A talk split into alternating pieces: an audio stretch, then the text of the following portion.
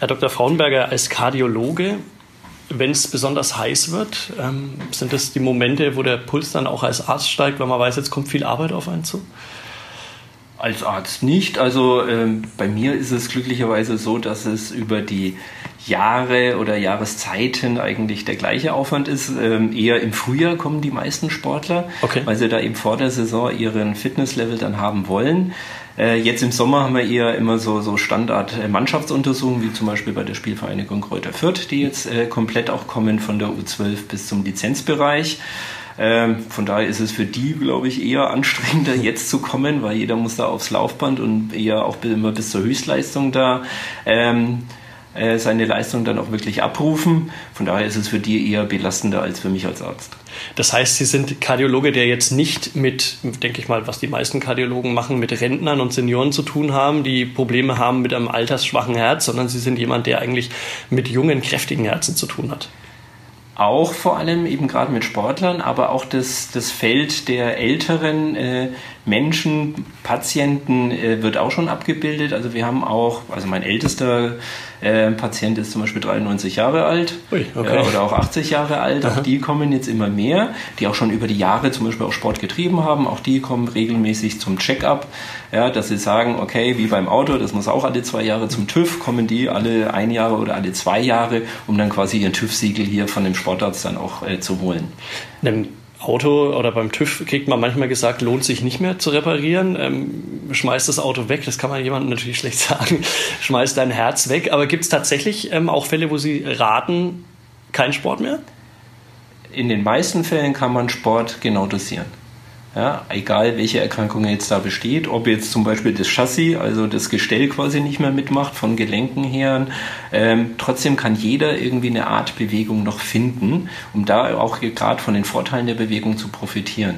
Also ich hatte auch mal eine ähm, Schwerkranke, die auch schon Hüftarthrose hatte, die Knie waren auch schon mal nicht mehr irgendwie machbar. Als Lösung haben wir gefunden eine Handkurbel. Ergometer. Okay. Ja, auch da war sie dann entsprechend belastbar, weil wir brauchen diese Art Bewegung, wie auch immer die zustande kommt. Also es geht heute um Gesundheit, es geht um Sport. Ich unterhalte mich mit Dr. Leonhard Frauenberger von der Uni Erlangen. Er ist Facharzt für Innere Medizin, für Kardiologie und ähm, Sportmediziner, haben wir geklärt vorab. Nach ein wenig Musik hier mehr zum Thema.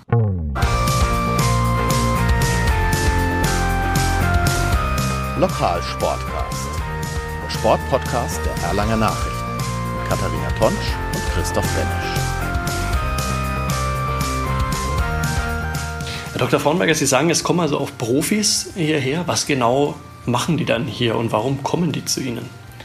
Also beim DFB, bei den Fußballern, ist es eben vorgeschrieben, dass die einmal im Jahr so eine sportmedizinische Grunduntersuchung haben. Die beinhalten muss Belastungs-EKG bis zur Ausbelastung, ein Herzultraschall, Ruhe-EKG, Blutentnahmen. Mhm. Alles das ist dann wirklich gefordert, um da die Sporttauglichkeit äh, festzustellen und vor allem dem Risiko eines plötzlichen Herztodes eben äh, zu entgehen. Mhm. Auslöser der, dieser DFB-Vorgaben war der Fall Gerald Asamoah, mhm. bei dem eben zufälligerweise in den 90er Jahren so eine angeborene Herzerkrankung erkannt wurde. Mhm. Und deswegen wird es jetzt bei jedem Spieler eben im Vorfeld äh, als verpflichtend angesehen. Ansonsten darf ich als Sportarzt eben nicht quasi ihn sporttauglich schreiben, wenn diese Untersuchungen mhm. nicht durchgeführt wurden. Gerald Asamoah war auch Spieler der Spiel von Kräuter Fürth. Ähm, haben Sie quasi ihn auch hier untersucht? Ja. Okay. Gab es den Fall schon, dass Sie sagen mussten, weil da geht es ja wirklich dann um Beruf, da geht es um Existenz vielleicht auch. Das ist ja eine große, schwerwiegende Entscheidung, wenn man dann als Arzt, ich denke mal als Privatmensch gesagt bekommt, pass mal auf, du hast da ein Problem mit dem Herz, mach mal ein bisschen langsamer, dann ist das einfacher zu verkraften, als wenn man einem Profisportler im Endeffekt seine Existenzgrundlage nimmt damit, oder? Hatten Sie den Fall schon? Nee. Äh, hatte ich zum Glück noch nicht, ja. ja. also dass es herzmäßig war. Es kam aber schon häufiger vor, während der Saison zum Beispiel, dass es zum Beispiel bei einigen Spielern eben bei weiterem Training während eines Infektes zu einer Herzmuskelentzündung kam. Mhm. Ja, also da muss man dann sagen, okay, mindestens drei bis sechs Monate aus dem Training komplett raus und dann hoffen, dass sich das Herz dann auch wieder erholt. Und da machen wir dann regelmäßige Untersuchungen eben. Ne? Das heißt, auch während der Saison zum Beispiel im Fußballbereich ist, wenn Probleme eben auftreten, bin ich dann eben als Mannschaftsarzt auch mit da und bin da gerade von der kardiologischen Seite her eben dann der Entscheider sagt, wann kann er wieder auch ins Training einsteigen, dass da wirklich keine mhm. Gefahr dann seitens des Herzens besteht. Ich habe gesehen, im Flur hängen auch Fotos HC Erlangen ähm, und das Hermann Rath-Team, also noch weitere Sportler hier aus dem Kreis. Sind das so die Mannschaften, die Sie abdecken? Oder? Äh, genau, also der Handball Erlangen jetzt nicht mehr, die okay. haben wir noch eben bis 2015 dann betreut. Äh, aber das Radteam Hermann mhm. bauen wir jetzt auf, die jetzt auch schon eine, eine Profilizenz ja auch gelöst haben. Ähm, der Präsident vom Verein ist auch Mitarbeiter jetzt bei mir. Okay. Von daher ist es ein kurzer Weg und die betreue ich auch schon jetzt eben über mhm. einige Jahre und wir sind auch freundschaftlich sehr verbunden. Äh, wir haben jetzt aber auch die Eistiger Nürnberg äh, okay. untersucht äh, zum Ende der Saison her, um da auch für die eben trainingsfreie Zeit dann entsprechende Vorgaben dann zu haben. Waren ja auch ein paar Olympiateilnehmer mit dabei. Mhm. Sehr interessante Klientel. Ja. Warum? Und ja, das sind auch vom, vom Menschenschlag schon deutliche Unterschiede, jetzt auch zum Beispiel zu Fußballern, ja, was das so angeht. Und ja, ist einfach mal interessant. Aber auch zum Beispiel die, die Handballer aus Coburg werden jetzt demnächst dann auch mhm. kommen. Wir haben Basketballer aus, aus Nürnberg Nachwuchsmannschaften dann auch mhm. mit da. Also da ist schon ein breites Spektrum mitgeboten. Sie haben gesagt, charakterlich unterscheiden sich die Sportler je nach Sportart. Ist es auch so, dass man auf diesen Bewertungsbögen oder auf diesen Untersuchungsbögen gravierende Unterschiede sieht in der Belastung? Je nach Sportart? Je nach Sportart haben wir unterschiedliche Ergebnisse natürlich. Ähm, ähm, hängt natürlich davon ab, was wird wie trainiert. Ja, geht es jetzt mehr auf Kraft, auf Schnellkraft? Mhm. Äh, wie sind die Ausdaueranteile damit äh, äh, abgebildet? Muskulär haben in allen Sportarten ist ein sehr hoher Anteil natürlich mhm. dann mit da. Und beim einen Spieler mehr oder weniger auch mal der Fettanteil saisonal etwas erhöht, ja, wo man dann auch vielleicht trainingstaktisch etwas gegensteuern muss. Ne? Und auch okay. das wird engmaschig dann überprüft, mhm. ja. Weil dann nicht nur die sportliche Fitness halt zählt, sondern eben auch, was ist der Mensch, ja? wie ist die Ernährung da, auch das muss quasi auf dem Profilevel äh, entsprechend gut sein. Okay, das heißt, es ist eine wirklich ganzheitliche, ganzkörperliche Betreuung dann im ja. Endeffekt. Ja. Okay. Also wir analysieren, okay, was wird denn gegessen, ja, welche Zusammensetzung hat es und es werden dann auch entsprechende Empfehlungen gegeben. Mhm. Ja, also gerade jetzt als Beispiel bei Kräuter Fürth, da wird auf der, in der Küche wirklich extrem darauf geachtet, wie ist die Nahrung zusammengesetzt, ist der Kohlenhydratanteil entsprechend hoch und eben äh, ausreichend äh, hochwertig, ja, mhm. mit entsprechendem eben dann Eiweiß und Fettanteil.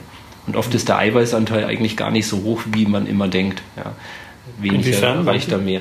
Ähm, also gerade äh, einige Bodybuilder kommen ja auch her, die machen ja. manchmal extreme Diäten mit, äh, also man bezieht es so auf das Gramm pro äh, Kilogramm Körpergewicht an Eiweißanteil und meint hier neben wirklich über zwei bis drei Gramm pro Kilogramm Körpergewicht. Okay. Das heißt, wenn ich jetzt einen Bodybuilder habe mit 100 äh, Kilogramm, was die oft äh, da echt wiegen, dann essen die 300 Gramm Eiweiß am Tag. Okay. Da ist dann die Gefahr dann doch bei einer erhöhten Eiweißzufuhr auch, dass es dann von der Niere, Leber dann schon eher auch problematisch werden kann. Ne? Und ein zu viel an Eiweiß ist auch oft gar nicht so effektiv, weil der Körper gar nicht so viel auch aufnehmen kann, wenn zu viel mhm. auf einmal kommt. Dann rauscht es nämlich ähm, aus dem Magen und Dünndarm, wo es eigentlich aufgenommen werden sollte, in den Dickdarm. Ja, und da freuen sich dann die Bakterien, dass sie auch mal was zu futtern okay. haben. Es führt dann häufig dann zu Blähungen. Mhm. Ja, spürt man vielleicht mal selber, wenn jetzt Grillfeiern wieder anstehen mhm. und man drei, vier Steaks äh, isst, ne, dass es dann doch zu Magen-Darm-Problemen kommt. Ne? Liegt okay. eben daran, dass zu viel an Eiweiß auf einmal kommt. Das heißt, ja. es ist als Bodybuilder im Endeffekt ein Irrglaube, dass man so viel Eiweiß essen muss, um Muskelwachstum zu erzeugen? Ja, ist ein Irrglaube. Also es reicht bei den meisten, denen ich dann sage, mehr als zwei Gramm pro Kilogramm solltest du nicht zuführen. Mhm. Dann aber eben auch hochwertiges Eiweiß dann gucken und dass es eben auch verteilt über den Tag ist. Dass ich sicher weiß, das, was ich esse, wird auch aufgenommen. Mhm. Und das reicht dann. Okay plus dann das entsprechende Training dazu. Mhm. Sind wir gleich beim Thema, denke ich. Viele versuchen jetzt gerade Freibadwetter, Hitze, äh, den, den richtigen Strandkörper zu erreichen. Das versuchen natürlich viele im Fitnessstudio. Und wann ist denn die ideale Zeit, dann sozusagen Eiweiß zu sich zu nehmen? Ist es direkt nach dem Training? Ist es am Abend? Ist es über den Tag verteilt? über den Tag verteilt, aber vor allem auch direkt nach dem Training. In den okay. ersten ein bis zwei Stunden nach dem Training ist der Körper extrem bereit und will es auch, dass mhm. die Stoffe wieder zugeführt werden. Das muss dann eher sein, also ähm, um die 50 bis 60 Gramm Kohlenhydrate, mhm. weil eben auch, egal welche Belastung ist, sportlich, ob das jetzt Kraft oder Ausdauer ist, wird eben äh, gerade Zucker verbrannt. Ja, also muss der Kohlenhydratspeicher so schnell als möglich wieder aufgefüllt werden plus eben gewisser Eiweißanteil dann mit da rein. Und gerade in den ersten bei, bei zwei Stunden am effektivsten, nach dem Training ist vor dem Training. Ja, und je mhm. schneller ich das wieder zuführe, umso schneller ist der Körper auch wieder regeneriert und ich kann dann in den nächsten Tagen auch die Belastung weiterführen. Das ist extrem wichtig, mhm. aber trotzdem sollte auch in der Früh schon Eiweißanteil mit zugeführt werden. Das kann Quark, Joghurt, Milchprodukte sein, gerade auch so Tiere oder Eier. Tierische Eiweiße sind da hoch in der Wertigkeit. Mhm. Sie haben es angesprochen, ähm, schlimme Diäten, die manche machen. Viele lassen auch Kohlenhydrate weg, dieses klassische Low Carb. Ähm, kann, denke ich mal, schnelle Erfolge bringen, ist aber wahrscheinlich gerade für die körperliche Leistungsfähigkeit dann gar nicht so förderlich. Low Carb bringt äh, schnell kurzfristige Erfolge, aber keine okay. langfristigen. Es ist eher die Gefahr, dass dann eben eine Unterversorgung stattfindet, muskulär eben nicht diese Speicher wieder aufgefüllt werden und dass dann langfristig eigentlich wirklich die Leistungsfähigkeit abnimmt. Mhm. Ja. Es äh, kommt zu einer Erhöhung dann quasi auch des Infektrisikos, weil gerade auch fürs Immunsystem ist eine ausreichende Kohlenhydratzufuhr wichtig. Wenn die eben nicht kommt, holt sich der Körper den Rest der Energie aus dem Proteinhaushalt. Und Proteinhaushalt sind zum Beispiel auch die Antikörper im Immunsystem, die dann für die Energieversorgung äh, herangezogen werden und die fehlen dann dem Immunsystem. Mhm. Ja, deswegen wird man in solchen Phasen auch häufiger infektanfälliger. Okay. Wenn ich Infekt habe, kann ich wieder nicht trainieren. Also ist das eher dann äh, leistungsungünstig. Das heißt, im Endeffekt kann man raten, ganz pauschal gesagt, keine Diäten, normal ernähren, gesund ernähren und auf eine hochwertige Nahrung achten, im Endeffekt hochwertige Produkte. Eine bedarfsgerechte Ernährung mit einem ausreichenden Kohlenhydratanteil. Äh, Kohlenhydrate eben auch, das sind nicht nur die Zucker mhm. ja, oder die Schokolade oder die Cola, die man da trinkt. Ja, weil das sind die eher ungünstigen, die eben schnell auch einen Blutzuckeranstieg mhm. haben. Günstiger sind dann eben die, die einen langsamen Blutzuckeranstieg haben und das sind dann eher Vollkornprodukte, ausreichend Obst, Gemüse mhm. und das eben gesund und ausgewogen. Aber es heißt auch dann äh, im, im, Umkehrschluss, Cola und, und Schokolade ist gar nicht unbedingt immer schlecht. Man könnte mir vorstellen, direkt nach der Belastung wäre das dann, wenn Sie sagen, schneller Anstieg. Wenn ich gerade viel verbraucht habe, dann brauche ich einen schnellen Anstieg, dann ist vielleicht so ein Schluck Cola gar nicht schlecht kann man auf jeden Fall machen, muss dann nur aber bedenken, dass wenn ich jetzt das nicht kontinuierlich danach führe, dann es eben zu einem Absacken kommt. Okay. Ja, aber in Kombination und die meisten Sportgetränke sind jetzt auch mittlerweile mhm. so ähm, zusammengesetzt, dass man einen schnell Zucker haben, der schnell aufgenommen mhm. wird und einen eher langsam machen, dass ich mhm. eben dann einen gleichmäßigen Blutzuckerspiegel auch unter der Belastung habe. Mhm. Wenn wir jetzt über den Normalsportler reden oder vielleicht auch über den Leistungssportler bei den Temperaturen, die wir im Moment haben, ähm, was rät man dem? Ist es, ist es sinnvoll, in die Morgen- und Abendstunden wahrscheinlich zu gehen, wo, wo die Hitze nicht so groß ist? Oder, oder muss man das Training vielleicht sogar vielleicht mal einen Tag lang ganz einstellen, wenn es zu warm ist, so wie gestern? Also man kann schon auch bei hoher Temperatur trainieren. Günstiger ist es natürlich, wenn die klimatischen Bedingungen besser sind, sprich, dass man es eher in der Früh macht oder auch abends, wobei die höchste Temperatur ja auch schon eher äh, am späten Nachmittag dann ist. Ähm, Gefahr ist auch dann erhöhte Ozonbildung. Mhm. Auch das ist dann wieder eher ein Reizgas, der für die Bronchien dann eher schlecht ist und wenn ich da dann eben hochintensive Trainings absolviere, dann auch wieder eher ungünstig ist und dann auch die Lunge oder die Bronchien dann auch schädigen kann. Äh, ansonsten vom Flüssigkeitshaushalt her auf den ist extrem zu achten. Da müsste ich dann auch gucken, dass ich unter der Belastung genügend Flüssigkeit zuführe. Bedarf ist unterschiedlich. Ja. Also es gibt halt Menschen, die viel schwitzen und die wenig schwitzen. Ich habe selber mal Tests gemacht bei einem, der auch auf Hawaii im, Triathlon da immer so unter den Top 20 dann war. Mhm. Eine Stunde laufen lassen, vorher, nachher gewogen und da waren 3,3 Liter Wasser weg. Boah. Ja, also ein extrem Schwitzer. Aha. Das heißt, da muss ich schon gucken, dass ich eben mindestens dann unter der Belastung anderthalb bis zwei Liter auch zuführe, plus Kühlmaßnahmen vorführe. Okay. Ja, was man immer sieht, das sind die Wassertonnen da, mhm. die, die Schwämme, also den Körper auch von außen kühlen. Also das bringt tatsächlich das was, ja? bringt extrem was. Das ist mhm. wie beim Motor im Auto, ja, mhm. der dann überhitzt, also ich muss ihn auch runterkühlen. Okay. Wir haben jetzt auch, wenn die Außentemperaturen normal sind, eine Erhöhung der Körpertemperatur von 36 bis dann 38, 39, 40 Grad. Okay. Wenn ich nicht kühle. Das ist normal beim Sport. Okay. Der Muskel, wenn er arbeitet, produziert Wärme. Mhm. Und diese Wärme muss ich eben wieder loswerden. Mhm. Ja, und deswegen ganz wichtig, da zu kühlen. Schwitzen hilft dem Körper eben Energie, Wärme loszuwerden. Deswegen können Menschen, die viel schwitzen, auch gut gerade bei heißen Bedingungen Sport treiben, weil die mhm. die Hitze loswerden. Menschen, die schlecht schwitzen oder wenig, ja, wo nur der Kopf rot wird ja, und keine Schweißperle sich am, am Körper bildet, die kommen mit der Schw äh, Hitze eher schlecht zurecht. Ja, das sieht man auch in der Sauna immer, diese unterschiedlichen mhm. Schwitztypen. Und jeder muss dann entsprechend seines Flüssigkeitsverlustes den auch wieder ausgleichen. Mhm. Das heißt also, jeder merkt ja ungefähr, wie äh, viel er dann auch schwitzt. Ähm, zum Beispiel, wenn man jetzt zwei Stunden Rad fährt und äh, schwitzt dann zwei Liter pro Stunde raus, sollte man halt mindestens zwei, drei mhm. Flaschen dann auch trinken und vor allem auch nach der Belastung wieder auffüllen. Ja. Im Schnitt sagt man da, wenn man zum Beispiel zwei Liter Wasser verloren hat, wenn ich weiß, ich habe mich vorher nachher gewogen, sollte man 150 Prozent wieder auffüllen. Das heißt drei Liter trinken. Okay. Das ist so eine grobe Maßgabe individuell für jeden. Ja, wenn man nur einen Liter schwitzt, der muss dann eben nur mhm. einen anderthalb Liter trinken danach. Jetzt gab es, ich glaube, beim in Frankfurt beim Ironman vor kurzem jemand, der zu viel getrunken hat und dann ertrunken ist. Ja. Ähm, Laufe lauf ich da Gefahr als, als normaler Sportler, dass ich zu viel trinke und dann letztlich ertrinke? Das ist, wie, wie kommt er hat genug getrunken, aber das Falsche. Okay. Und zwar ist Alkohol. da nochmal wichtig, nein, nein, er hat nur blankes Leitungswasser getrunken okay. und im Leitungswasser sind keine Elektrolyte enthalten. Mhm. Ja? Wenn Sie normales Mineralwasser haben, da ist der Natriumanteil, was gerade der Salzgehalt ist, Natriumchlorid, äh, bei 30, 40 Milligramm bei den meisten. Bei sportlichen Belastungen, gerade je heißer es ist, muss dieser Natriumanteil umso höher sein. Und gerade bei mehr Hitze muss es um das Zehnfache höher sein. Man empfiehlt da eher 400 bis 1000 Milligramm pro Liter. Okay. Ja, das heißt, beim Leitungswasser muss ich entsprechend Salz mit reinmachen. Mhm. Das ist die gute alte Mischung, wie wir es auch schon in den 60er, 70er Jahren hatten.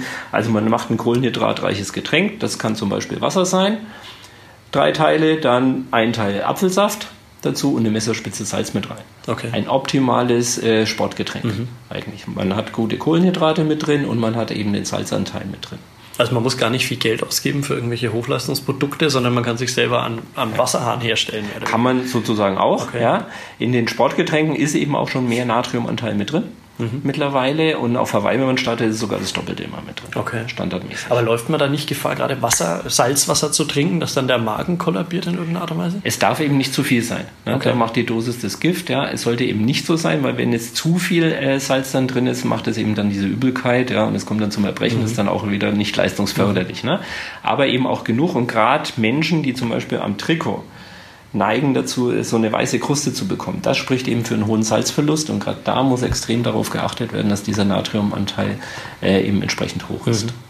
Wie ist es denn mit Kopfbedeckung? Das finde ich ganz spannend, das Thema. Ich habe äh, jahrelang gedacht, es sei ganz wichtig, dass man sich gegen die Sonne schützt mit der Kopfbedeckung. Jetzt habe ich gehört, das Neueste ist schon wieder, dass man eigentlich darauf verzichten soll, weil man der, der Kopf ja auch sehr viel Hitze abgibt und das würde dann die Hitze nur stauen. Ist da was dran oder was raten Sie da? Also bis zu 30, 40 Prozent ähm, an dem Wärmeverlust erfolgt über den Kopf. Mhm. Ganz extrem merkt man das beim Schwimmen zum Beispiel. Also wenn man da kaltes Wasser hat, da ist es dann wieder günstig, dass man eher zum Beispiel zwei Badekappen dann drüber zieht, mhm. weil man über den Kopf dann sehr verliert. Bei Hitze dann eben wichtig, wenn ich eine Kopfbedeckung drauf habe, dass ich versuche, die immer feucht zu halten.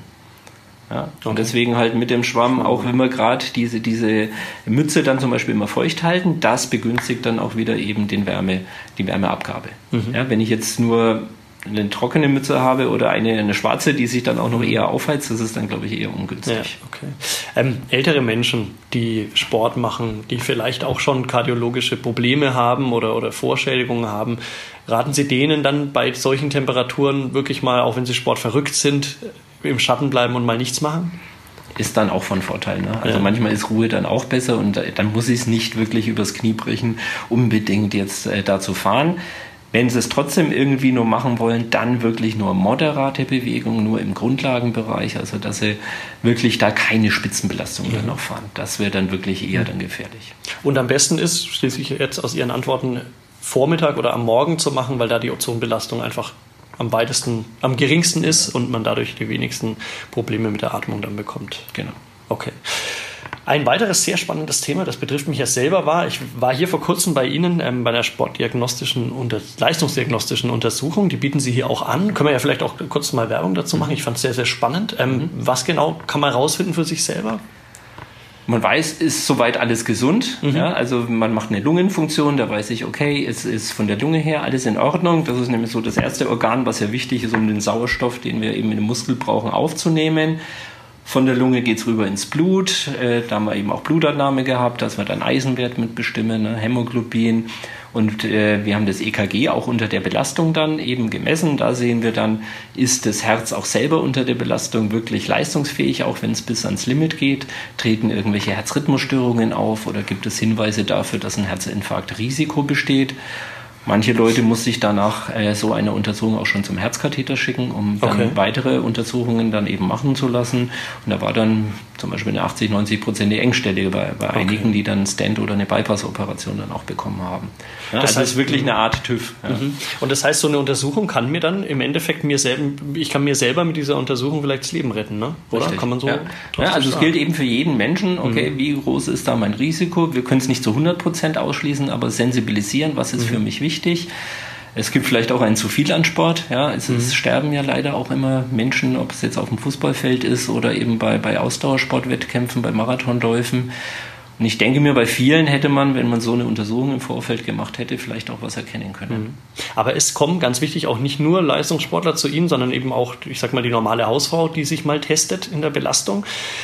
Ganz wichtig finde ich dabei auch, die Kosten wiederum trägt ja zu großen Teilen oder tragen zu großen Teilen die meisten Versicherungen auch, Krankenversicherungen, oder? Also, also wir haben jetzt mittlerweile bei vielen gesetzlichen Krankenversicherungen, da äh, gibt es also 30 bis 40, die sich daran beteiligen. Ne? Das geht von der hier unserer Erlanger Siemens Betriebskrankenkasse dann aus, auch die Techniker. Also wirklich ist auf unserer Homepage schon ablesbar, mhm. welche Kasse sich daran beteiligt. Es wird nicht zu 100 Prozent übernommen, aber äh, von dem Betrag von 120 bis 140 Euro sind bei den meisten Kassen dann eben Erstattungen mhm. möglich und auch alle zwei Jahre. Mhm. Ja, dass man dann sagt, okay, was bringt es jetzt, ähm, mhm. wenn ich mich an die Empfehlungen, die wir da eben äh, äh, ausgearbeitet haben, halte. Mhm. Wenn ich jetzt Übergewicht habe, wie viel Fett werde, werde ich abbauen, ne? verbessert sich meine Gesundheit, meine Leistungsfähigkeit. Mhm. Und da sind wir schon beim Thema, was ich nämlich ganz spannend fand. Ich fand mich eigentlich oder, oder ich halte mich eigentlich für relativ fit, weil ich ja, wie, wie mittlerweile jeder weiß, der den Podcast, glaube ich, hört ähm, und die Erlanger Nachrichten liest, ähm, sehr viel CrossFit mache.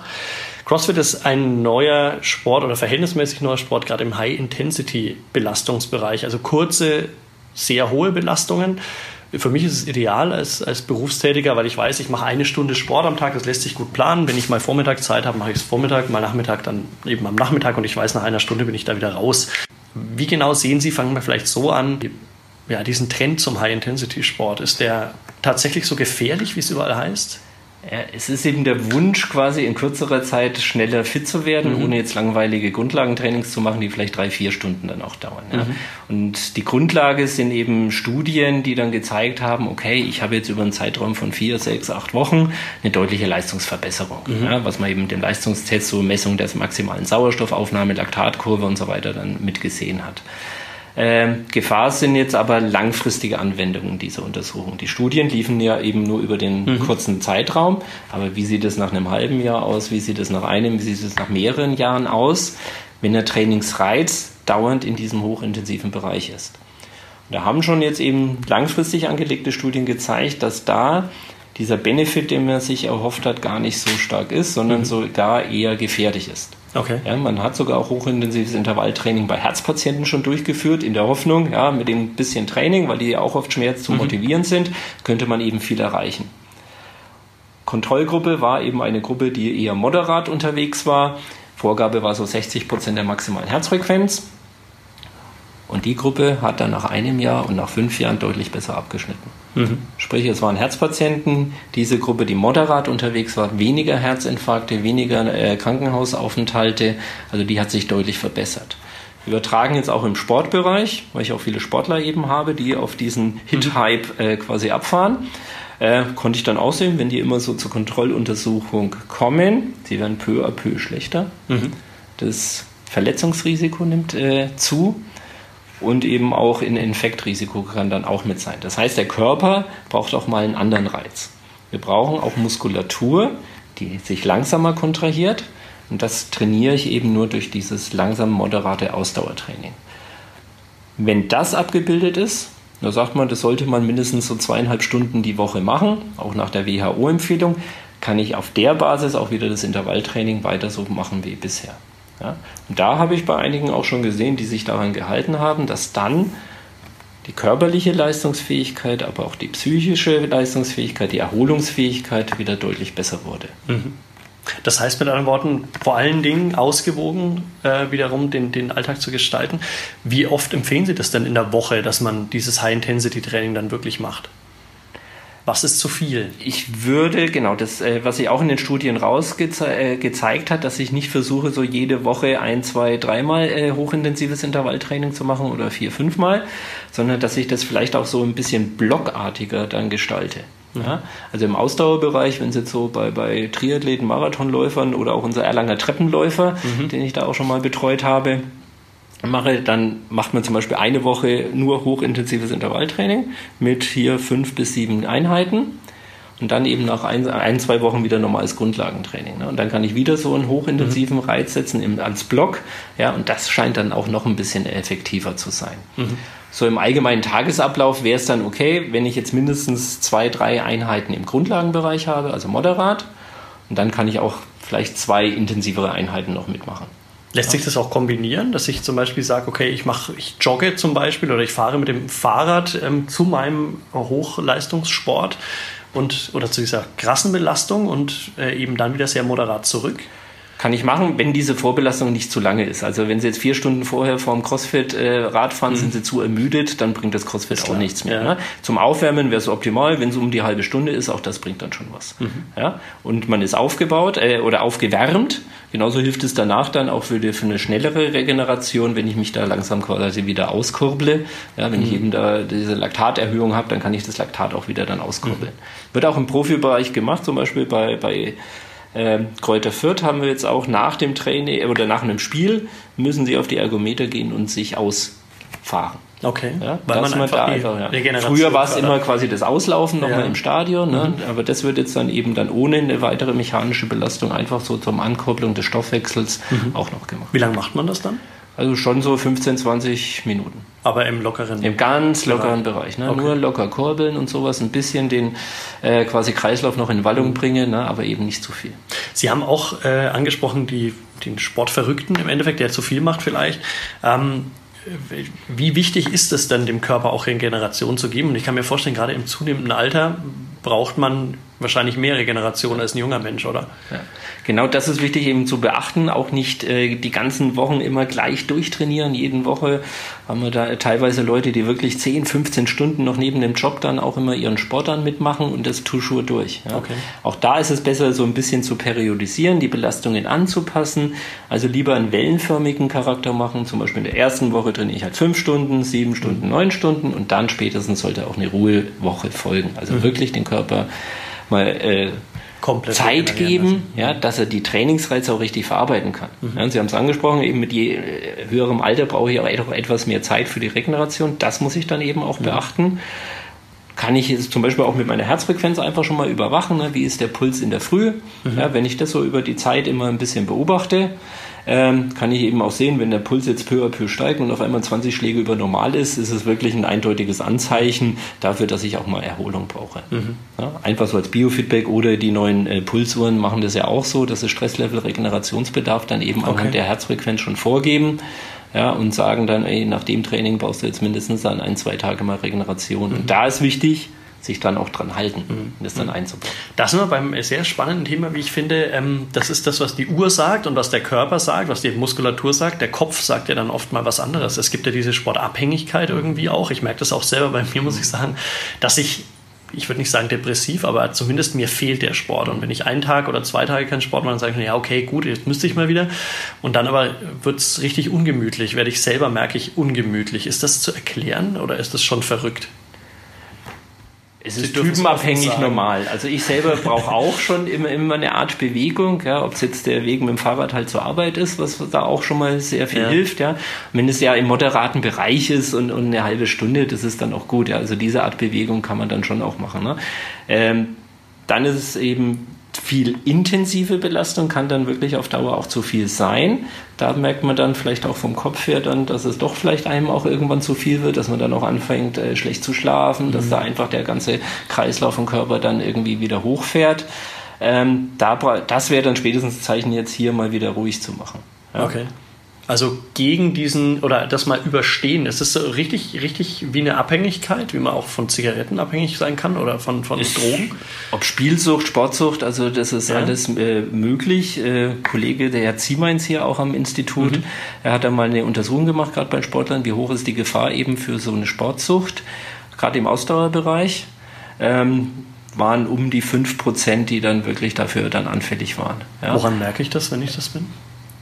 Soziales äh, Verhalten. Okay. Also dass gerade der Sport sich eigentlich nur noch um den Sport sich dreht mhm. und sich aus Sozialkontakten dann mehr und mehr entfernt. Das ist so ein erster Indikator. Mhm. So mhm. stehen zum Beispiel gemeinsame Feiern an. Nein, ich kann nicht, weil ich muss noch trainieren. Ja, okay. ich habe das und das Ziel.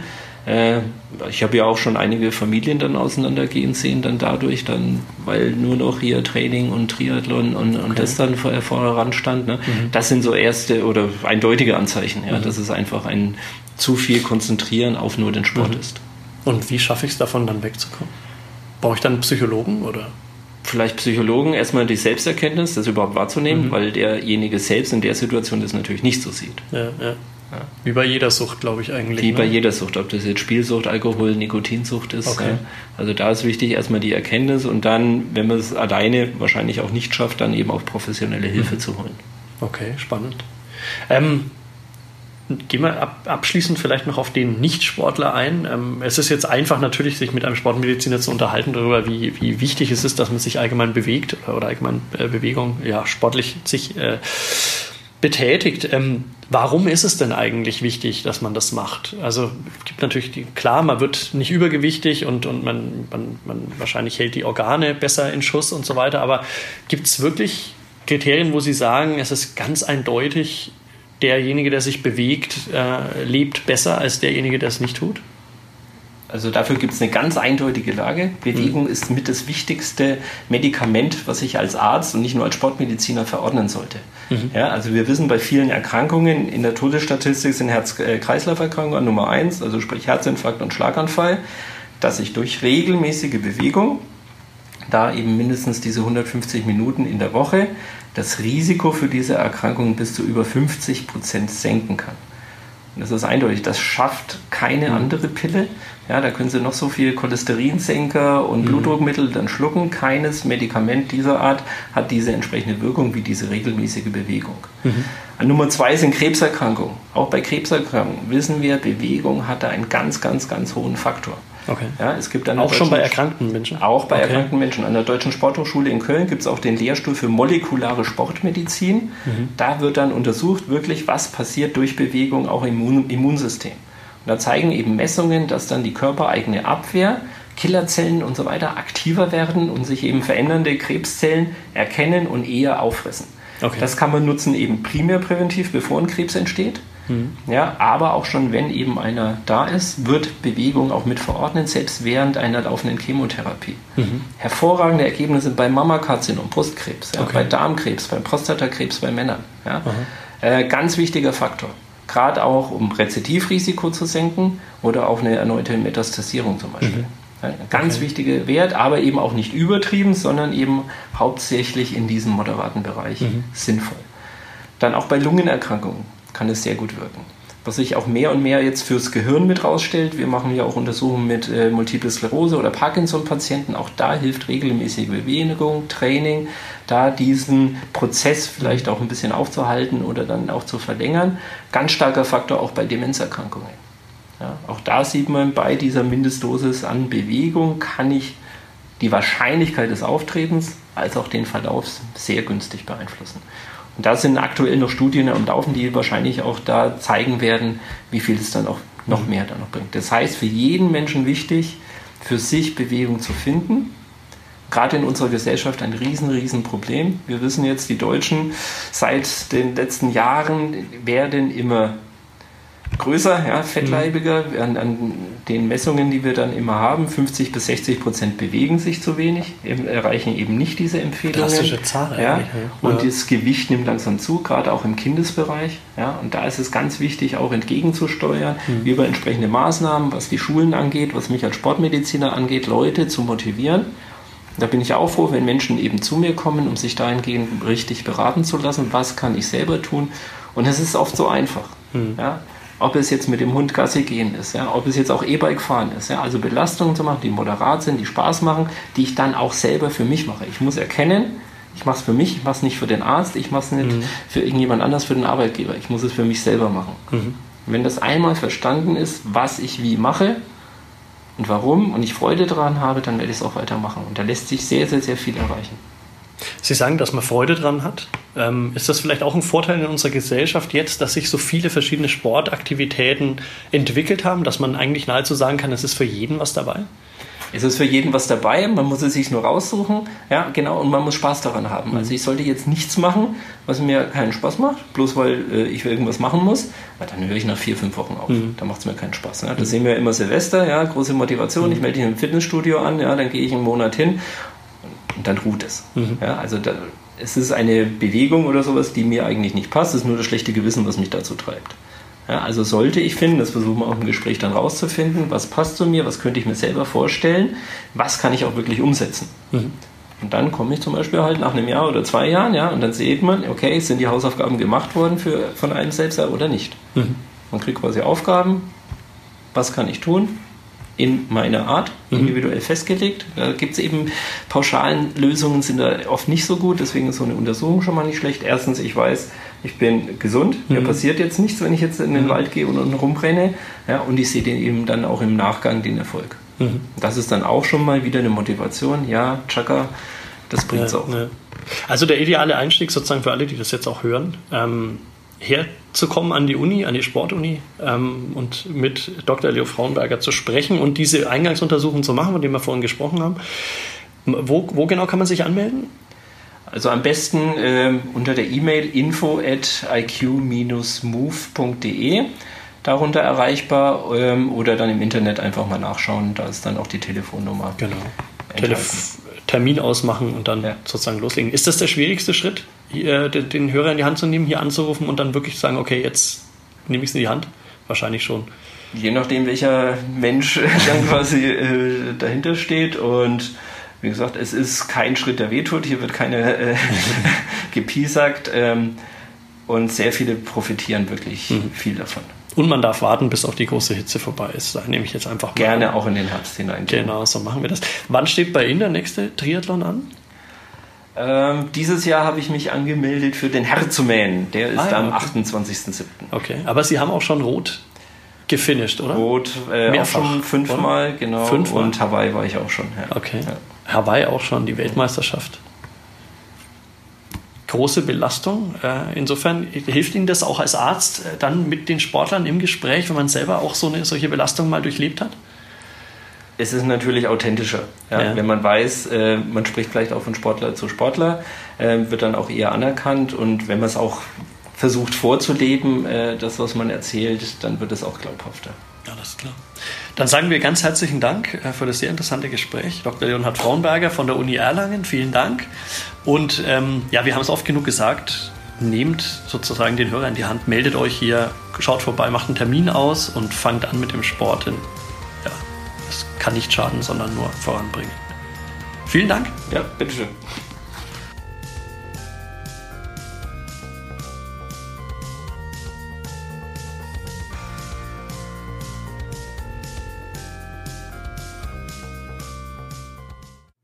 Mehr bei uns im Netz auf nordbayern.de